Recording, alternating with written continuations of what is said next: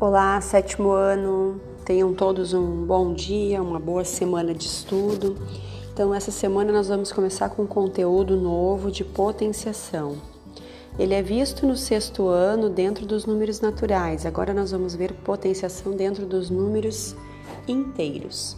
Então, vocês devem estar em mãos com o conteúdo impresso ou copiado no caderno, ok?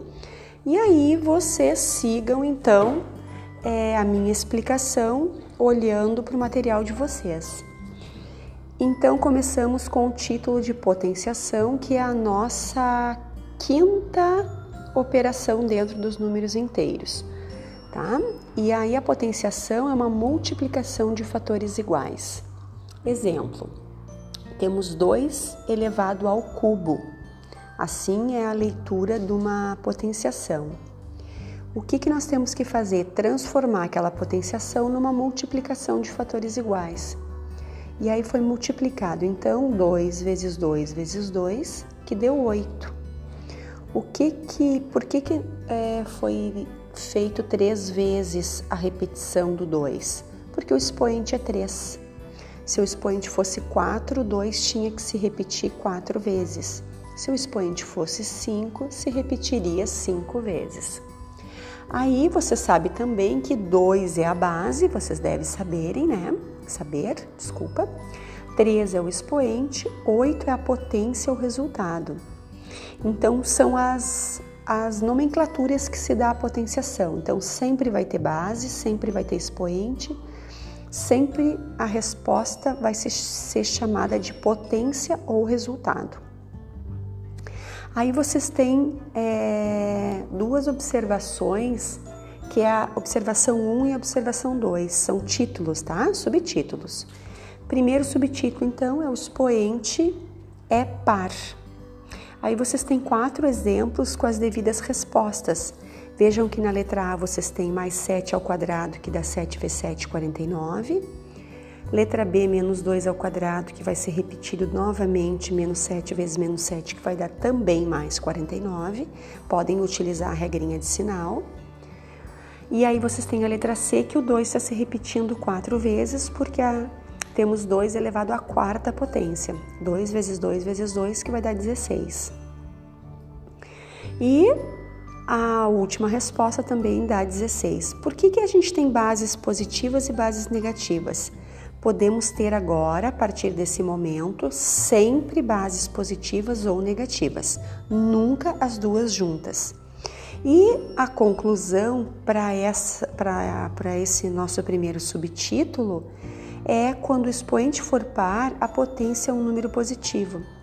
Coloquem acentinho na palavra potência que foi esquecido ali, tá? Então, o que, que nós temos?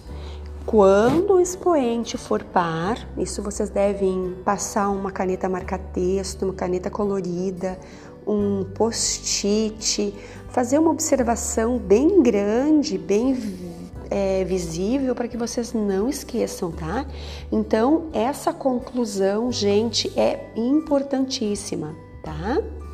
E a número 2, vocês têm o expoente for ímpar, tá? Quando for ímpar, vejam que na letra A vocês têm 4 ao cubo. 4 vezes 4 vezes 4. 4 vezes 4, 16. 16 vezes 4, 64. Vejam que o sinal ficou positivo. Na letra B é o mesmo número, né, o mesmo módulo, mas o sinal é o oposto, é menos 4 ao cubo. E a resposta ficou menos 64. Na letra C e na letra D segue a mesma situação. 2 na quinta, se repete o 2 cinco vezes, porque o expoente manda a base se repetir cinco vezes e é feito 2 vezes 2 dá 4, 4 vezes 2 dá 8, 8 vezes 2 dá 16 e 16 vezes 2 dá 32. E na letra D o sinal se conservou negativo ali do 32. Então é a próxima conclusão, quando o expoente é ímpar, a potência tem o mesmo sinal da base, certo?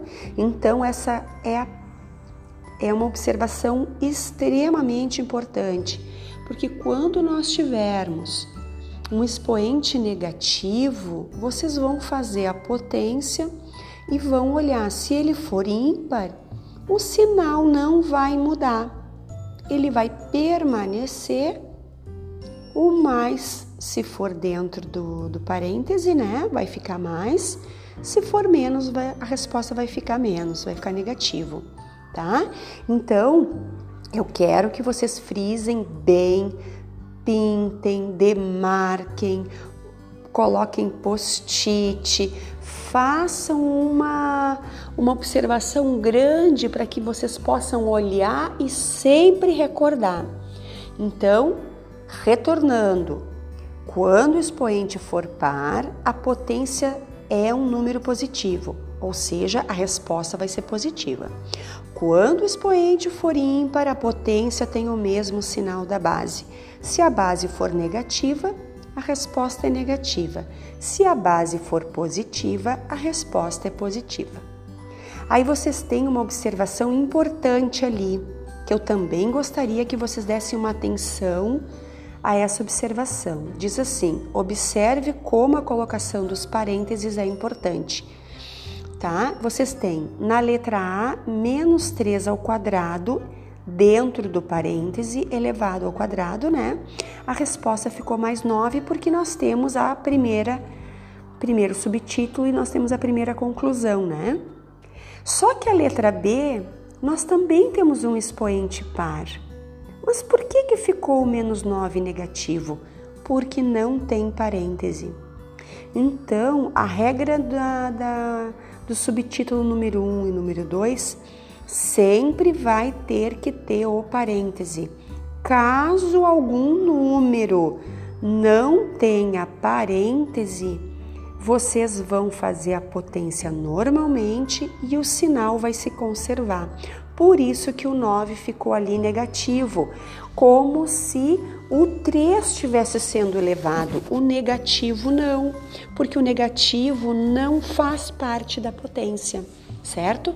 Para que a base seja negativa, ela deve estar entre parênteses, certo?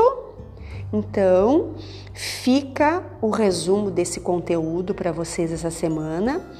Façam os exercícios estudem muito. Qualquer dúvida, estou é, durante a manhã para responder dúvidas. Um abraço, se cuidem e estudem num lugar tranquilo, calmo e silencioso.